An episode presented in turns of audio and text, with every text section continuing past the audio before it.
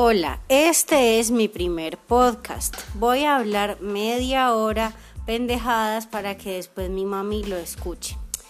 Había una vez un... ¿Cómo se llama? No, había una vez un barquito chiquitito.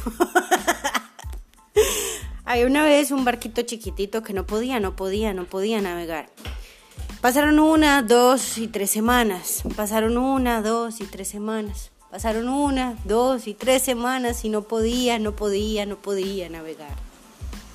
Lo bueno es que un conejito muy picarón, de colita blanca como el algodón, su mamá le dijo, oye conejito, no andes tan deprisa en monopatín. Por desobediente, lo que le pasó. Se pinchó la cola y se lastimó.